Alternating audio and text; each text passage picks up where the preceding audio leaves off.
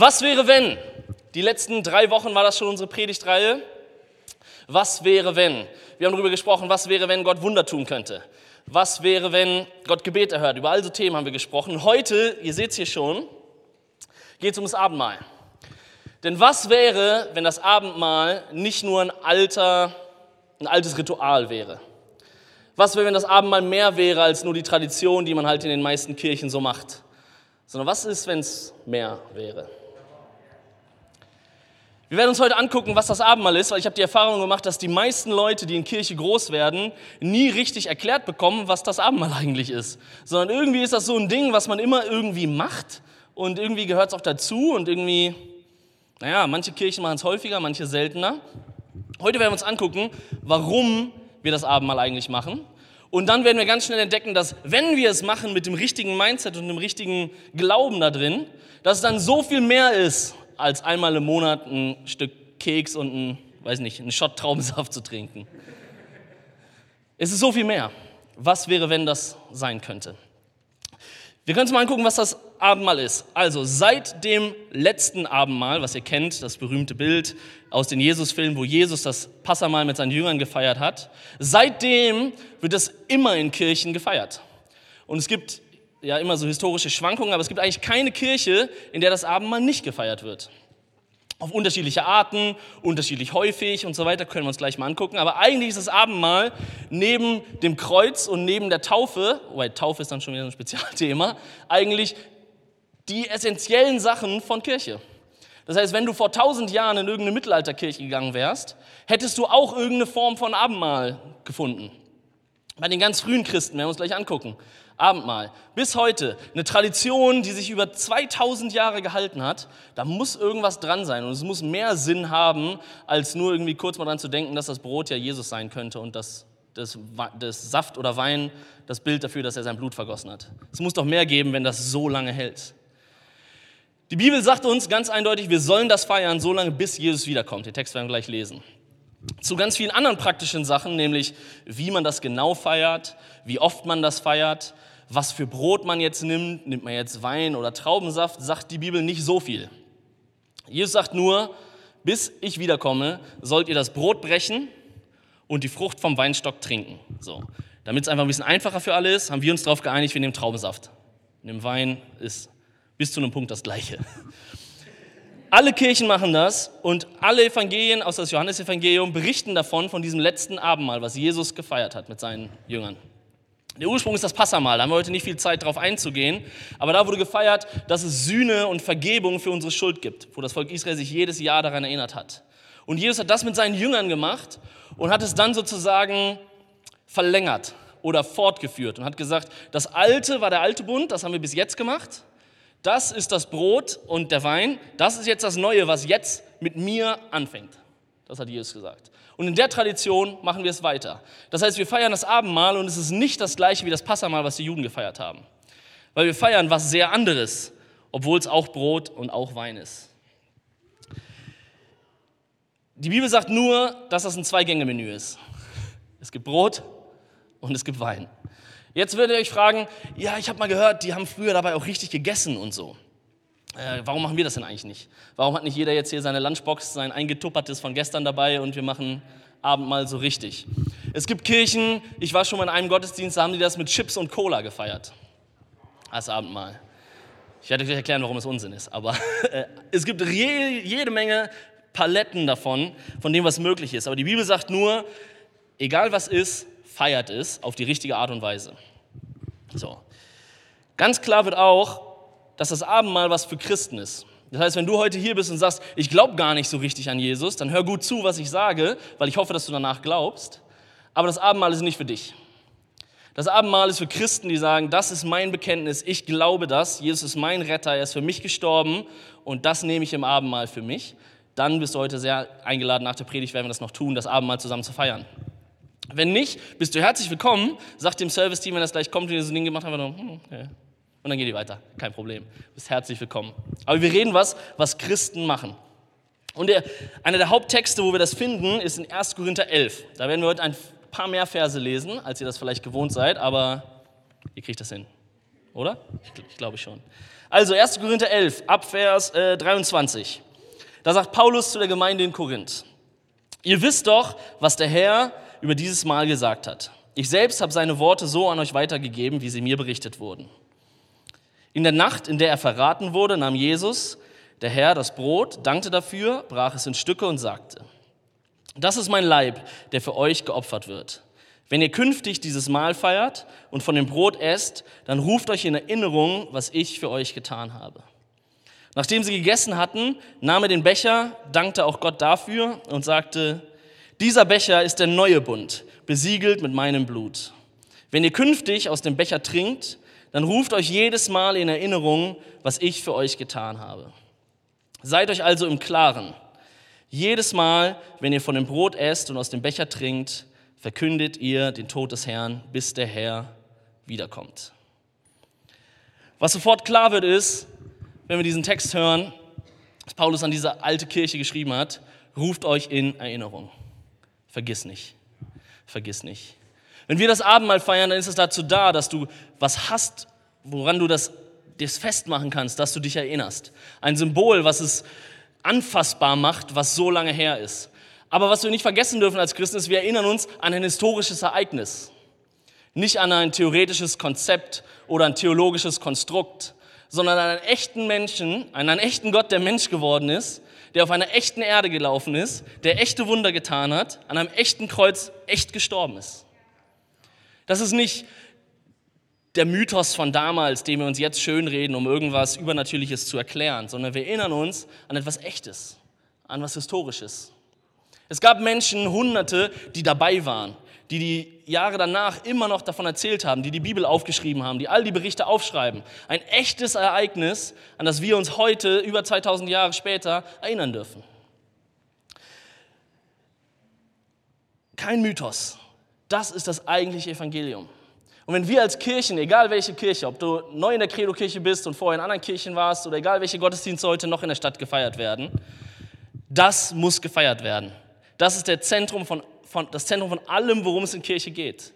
Gott wird Mensch und stirbt für meine Schuld, die ich nicht hätte bezahlen können. Gott nimmt die Strafe auf sich, damit wir frei und in Ewigkeit leben dürfen. Er trägt alle Schuld, nimmt alle Strafe, damit du sie nicht tragen musst. Sein Körper wird zerbrochen, damit du Heilung haben kannst. Er stirbt allein am Kreuz. Vater, Vater, warum hast du mich verlassen? Damit du niemals alleine sein musst. Er wird geschlagen, ausgelacht, verspottet, damit du niemals wieder Scham erleben musst, damit du frei sein kannst. Er wird gefangen genommen, gequält, damit du frei sein kannst. Und das ist der Kern, weswegen wir hier sind. Das ist der Kern, was wir glauben. Und manch einer von euch hat das vielleicht noch nie in der Deutlichkeit gehört. Alles andere, was du über Gott glaubst, ist zweitrangig, solange du an Jesus und seine Rettung glaubst. Dass Gott Mensch geworden ist und Ostern kommt bald, da werden wir es feiern und uns nochmal sehr deutlich vor Augen führen. Dass Jesus für dich gestorben ist, ist die Botschaft, die eine Botschaft, die die Kirche haben sollte. Die eine. Weil es macht dich frei von Schuld. Wir alle sind schlimmer, als wir es uns jemals ausmalen könnten. Heutzutage wird ja immer gesagt, nee, du bist wunderbar. Die Bibel sagt, nee, nee, du bist fürchterlich und jemand anders hat deine Schuld bezahlt, damit du frei sein kannst und dein neues Leben haben kannst. Die Bibel ist an keiner Stelle so, nee, nee, folge deinem Herzen. Die Bibel sagt, dein Herz ist voll von Bösem und lauf weg davon. Aber Jesus ist am Kreuz gestorben, damit du was kriegen kannst? Ein neues Herz. Was wir uns als Menschen ausmalen können und denken können, halten wir uns für so klug manchmal. Die Bibel sagt, Jesus ist gestorben, damit du dein Denken erneuern lassen kannst. Von alt zu neu, von schlecht zu gut, von verloren zu gerettet. Und alles kondensiert sich an diesem Kreuz. Alles passiert in diesem einen Moment, wo Jesus stirbt und drei Tage, wieder, drei Tage später aufersteht. Das heißt, das ist das, was wir feiern. Jesus hat das gesagt, wenn wir das Brot nehmen und es brechen, dann erinnern wir uns daran, dass sein Leib gebrochen wurde. Und manch einer von euch ist mehr so der visuelle Typ, der muss das sehen. Ein Brot mal zu nehmen und durchzubrechen. Das hilft beim Erinnern, das hilft beim Vorstellen.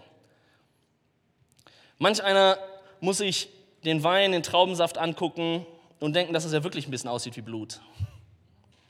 zum Glück nicht so schmeckt, aber um sich vorzustellen, jemand hat sein Blut vergossen, damit ich frei bin, für dich.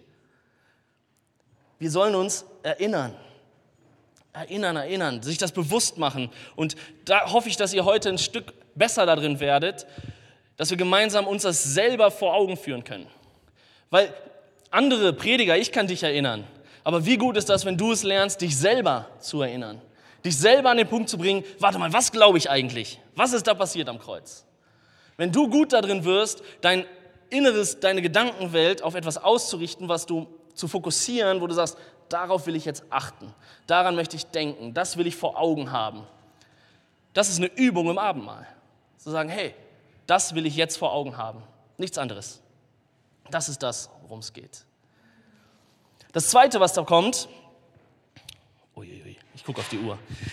Das Zweite ist, Vers 26, seid euch also im Klaren, jedes Mal, wenn ihr von dem Brot esst und aus dem Becher trinkt, verkündet ihr den Tod des Herrn, bis er wiederkommt. Ich habe gerade gesagt, wenn du noch nicht an Jesus glaubst, bist du herzlich willkommen, weil du darfst es hören, dass Jesus dich retten möchte. Du darfst hören, dass du verloren bist, aber Jesus ein neues Leben für dich hat. Du darfst hören, dass dein altes Leben nicht so bleiben muss, wie es war, sondern ein Leben mit Errettung, mit Sinn, mit Bestimmung erleben kannst. Deswegen ist das Abendmahl jedes Mal verkünden. Das ist unser Statement. Wir halten das Brot hoch und den Kelch hoch und sagen, das hier, darum geht's.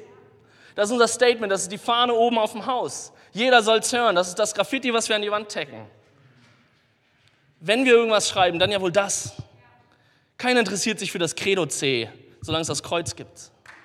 Niemand. Es geht darum, das ist das Eigentliche, was wir glauben. Und wenn wir das Abendmahl feiern und du glaubst das, dann mach das zu deinem Statement. Ramm die Fahne in den Boden, sag, das ist sein Leib für mich gebrochen. Das ist sein Blut für mich vergossen. Du setzt einen Anker, du sagst, das ist es und nichts anderes. Das ist es. Wir verkünden das. Jetzt ganz schnell, weil die Teile ähm, oft in der Kirche übersprungen werden und ich möchte das nicht machen. Der Teil, der danach kommt in diesem Text. Da geht es nämlich darum, wer das feiern sollte und wie wir es feiern sollten. Und das sind ziemlich ernste Worte, die Paulus da sagt. Wenn man die ernst nimmt, ähm, kann das bei Leuten zu Verwirrung, Angst, äh, komischen Gefühlen führen. Aber die Bibel ist Gottes Wort wir lernen das heute. Also, Vers 27 geht es weiter. Wer daher auf unwürdige Weise von dem Brot isst oder aus dem Becher des Herrn trinkt, macht sich am Leib und am Blut des Herrn schuldig. Ich habe es gesagt, es sind große Worte hier. Deshalb, Vers 28, soll sich jeder prüfen und erst dann soll er vom Brot essen und aus dem Becher trinken. Denn wer isst und trinkt, ohne sich vor Augen zu halten, dass es bei diesem Mahl um den Leib des Herrn geht, er zieht sich mit seinem Essen und Trinken das Gericht Gottes zu. Das ist übrigens auch der Grund, warum so viele von euch schwach und krank sind. Manche aus eurer Gemeinde sind sogar gestorben. Würden wir uns selbst einer kritischen Beurteilung unterziehen, dann müsste der Herr uns nicht richten. Wenn er uns allerdings straft, tut er es, um uns auf den rechten Weg zu bringen, damit wir nicht zusammen mit der übrigen Welt verurteilt werden. Harter Tobak von Paulus. Kommt nicht von mir, ich gebe es nur weiter. Paulus meint ernsthaft, dass Leute, Christen, das Gericht Gottes bekommen, wenn sie das Abendmahl nicht ordentlich zu sich nehmen. Jetzt ja die Frage, was machen wir damit? Wir nehmen einfach erstmal hin, dass das stimmt, was Paulus sagt. Okay, es könnte die Möglichkeit geben.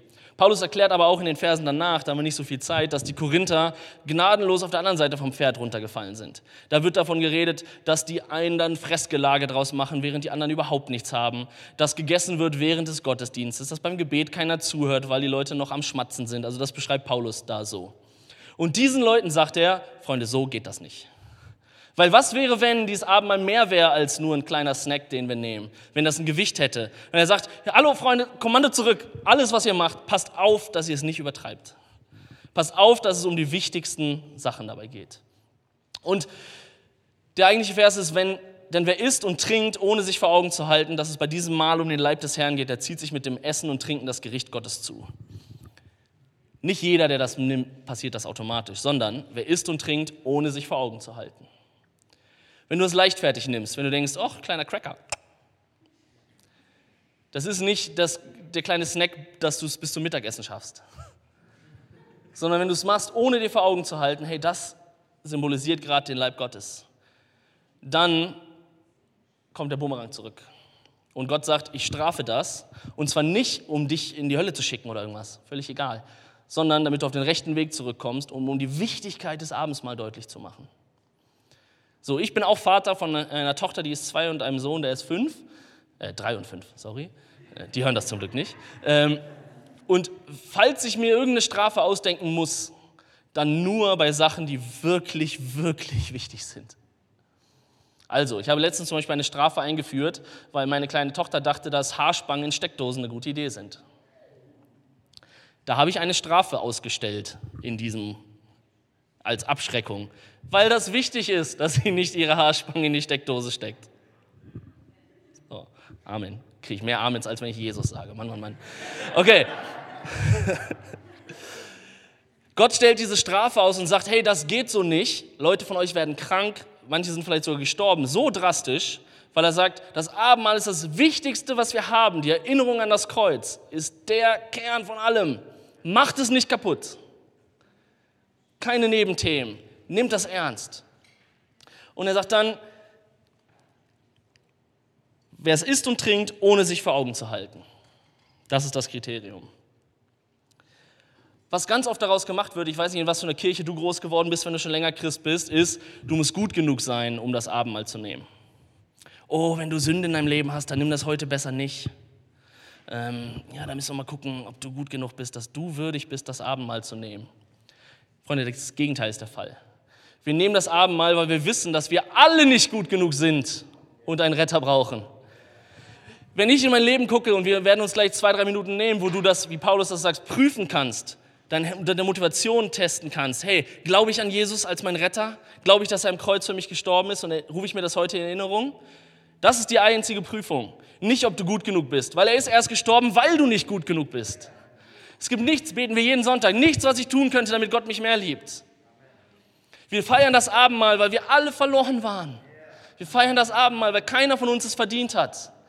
Ich könnte weiter und weiter aufzählen, was wir alles nicht haben und was Gott uns gegeben hat. Das heißt, wenn du groß geworden bist mit diesem Gefühl von, oh, das Abendmahl ist was ganz Andächtiges, oh, ich habe die Woche was Schlimmes gemacht, ah, ich darf das bestimmt nicht nehmen, sonst straft Gott nicht, vergiss es. Gerade dann, gerade wenn du der größte Sünder hier im Raum wärst, gerade dann, wenn du es letzte Woche richtig verkackt hast, wenn du richtig ins Klo gegriffen hast, wenn du dich selber kaum aushalten kannst, weil deine Schuld so groß ist, nimm das Abendmahl. Genau dann heute. Genau dann.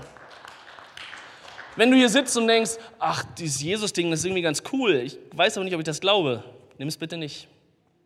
Nimm es das nächste Mal, wenn du dir innerlich klarer bist. Weil ich habe die Ernsthaftigkeit gerade vorgelesen. Ist es nun also nur erinnern und verkünden? Ist es eine gute Gedenkveranstaltung, damit wir Christen das über Jahrtausende nicht vergessen? Was wäre, wenn es mehr ist? Die Antwort dafür, nicht mehr so viel Zeit, aber die Antwort dafür finden wir im Kapitel davor. Da sagt Paulus folgendes: Beim Mahl des Herrn trinken wir aus dem Becher, für den wir Gott mit einem Dankgebet preisen. Bedeutet das nicht, dass wir alle Anteil an dem haben, was das Blut Christi für uns bewirkt hat? Wir brechen das Brot in Stücke und essen davon. Bedeutet das nicht, dass wir alle Anteil an dem Leben, an dem haben, was Christus durch die Hingabe seines Leibes in den Tod für uns getan hat? wenn wir dieses Brot essen und den Saft gleich trinken werden und wenn wir dann unseren Glauben darauf richten, dass das mehr ist als einfach nur eine gute Erinnerung, dann haben wir Anteil an dem, was Jesus erwirkt hat. Das wird für uns real. Das hat die Kraft, dass es in deinem Leben sich entfalten kann. Und es ist eben so viel mehr als nur ein altes Ritual. Es ist keine Gedächtnisveranstaltung. Es ist nicht der Post-it am Kühlschrank, dass du es nicht vergisst. Es ist nicht die Feier einmal im Jahr, damit wir an Weihnachten auch noch Oma anrufen oder so. Es ist nicht nur eine Erinnerung, sondern in dem Moment, wo wir das glauben und das gleich bewusst nehmen, zu sagen, das hier symbolisiert dein Leib, der für mich gebrochen ist, das Blut, das für mich vergeben ist, dann haben wir Anteil an all dem, was es bewirkt hat. Das heißt, wenn du das Abendmahl voller Glauben nimmst, kannst du erleben, wie Schuld vergeben wird, wie Freiheit kommt, wie dein schlechtes Gewissen geht, wie Scham geht, wie Angst geht. All diese Dinge. Bibel ist voll davon, von den ganzen Segnungen, die Gott uns gegeben hat und für uns erwirkt hat, erkauft hat, dadurch, dass er im Kreuz für uns gestorben ist. In 2. Korinther 1, Vers 20 heißt es, was immer Gott an Zusagen gemacht hat, in Christus finden sie alle ihre Erfüllung. Er ist das Ja und deshalb sprechen auch wir unter Berufung auf ihn zur Ehre Gottes das Amen. In Jesus am Kreuz ist jede Verheißung, die Gott dir gegeben hat, Ja und Amen.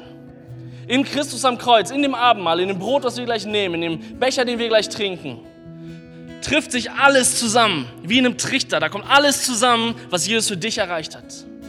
Und deswegen ist das Abendmahl heute für mich auch was anderes als für dich. Weil es alles enthält, was das Kreuz dir gebracht hat. Alles enthält. Frieden mit Gott, Freude, und zwar echte Freude, nicht Spaß, was anderes. Hoffnung für die Zukunft, Vergebung für Schuld, Freiheit von Angst und schlechtem Gewissen, Sicherheit in Not, Wegweisung in Unklarheit, Heilung von Krankheit, Sieg in Versuchung. Was ist deins heute? Was ist das, was du brauchst? Was ist dein Abendmahl heute? Und wenn wir es gleich nehmen, richte dein Glauben darauf, dass es mehr ist als eine Erinnerung. Wir werden gleich eine Minute, zwei Minuten nehmen, wo wir einfach still sind, auch Jahre ein bisschen klimpert und du dich erinnern darfst. Was hat Gott für dich getan? Du dich erinnern darfst, wie dein Leben vielleicht vor deiner Bekehrung war und nach, nachdem du Jesus getroffen hast. Wie du dir vorstellen kannst, wie es wäre, wenn Jesus nicht für dich gestorben wäre. Erinnere dich.